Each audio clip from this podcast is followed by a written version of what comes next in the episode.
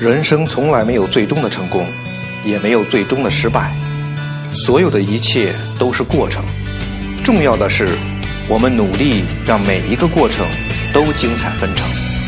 大家好，我是郭白帆，每个周三在这里分享我创业正在经历的点点滴滴。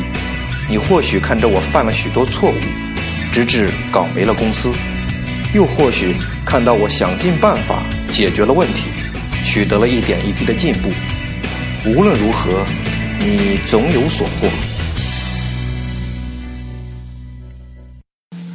你好，我未曾谋面的朋友，我是你的朋友郭白帆。有一句话是这样说的：说只要你创业，今天很难，明天更难。只要走在创业的路上，就有解决不完的问题。现在呢，我碰到的这个问题呢，就是。如何把销量搞上去？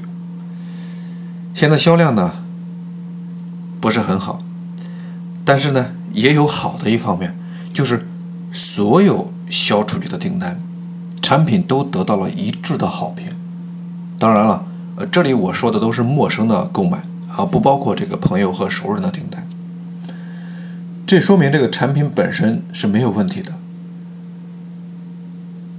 而产品呢，又确实是所有这个工作的基础。创业之初，我就想过，所有销出去的产品，只要获得了买家的认可，其实它不单单只是这一次产品的销售，同时也是一次最有可信度的宣传，因为毕竟商家是拿到了你的产品之后，再给予他的一个肯定。所以说，它的可信度是很高，那么他就会留下一个客户，也有机会产生后续的购买，甚至呢，也会由此产生新的啊用户购买。所以呢，现在的问题还是如何获得更多的销量。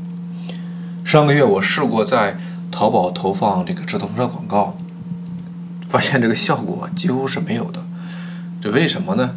然后那个运营代理呢，分析下来呢，说一是我们的基础销量不高，就算引来一些流量，别人一看，哎，这产品没有多少个购买，心里就会产生一些疑虑，因为对于没有什么知名度的品牌，那么如果你再没有很高的销量来给产品以可靠性，那么大多数人可能是不愿意冒险下这个订单的。呃，这也是为什么这个早些年呢，很多淘宝店铺就用一招就把店铺做起来了，那就是疯狂的刷单。那毕竟啊，因为从众心理是我们每个人都有的。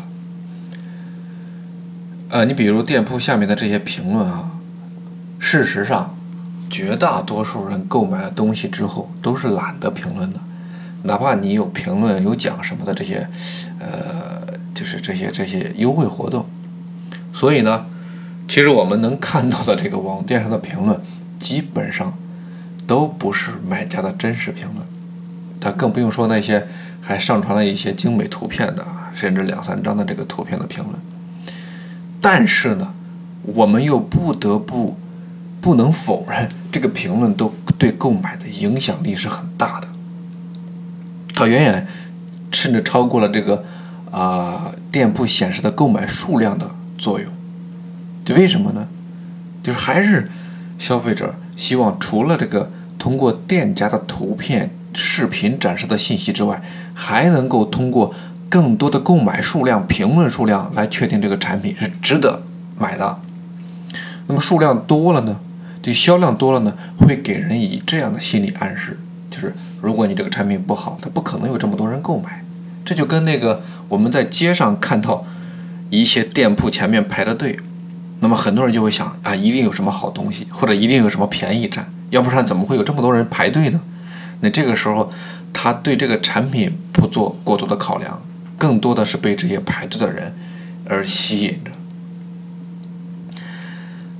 所以呢，就算你的产品质量过硬，如果除了自己的图文说明之外，没有一定的基础销量和评论给消费者。加以引导，或者说加以佐证、施加影响，新的成交还是很难的。所以呀，这个商业行为如果不能顺从大多数人的心理需求来做，只是一味的埋头做产品，光强调自己的产品如何如何好，这可能还不算是商业行为。在商业行为上，应该还是行不通的。应该说，生产和生产的行为和商业行为可能不是一样的，或者说，生产行为只能说是商业行为的一部分。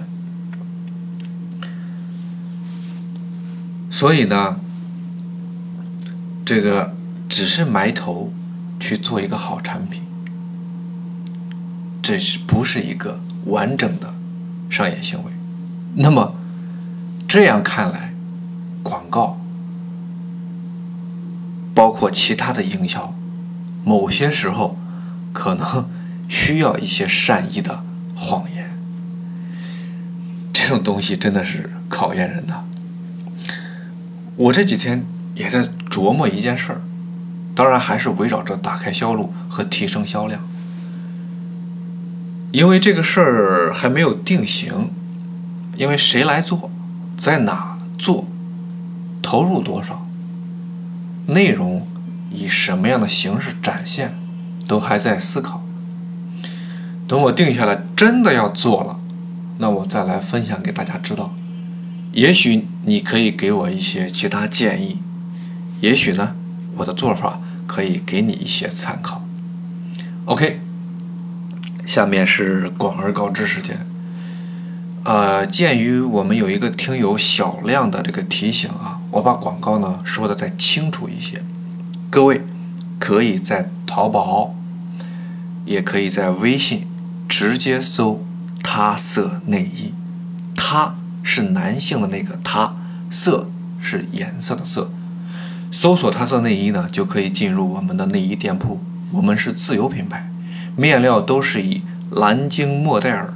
高织高纺的棉为原料的，那么让贴身的这个内衣呢会更健康，品质至上，请放心的选购。好的，广告打到这里，今天的分享呢也到这里，我是你的朋友郭白帆，咱们下个周三不见不散。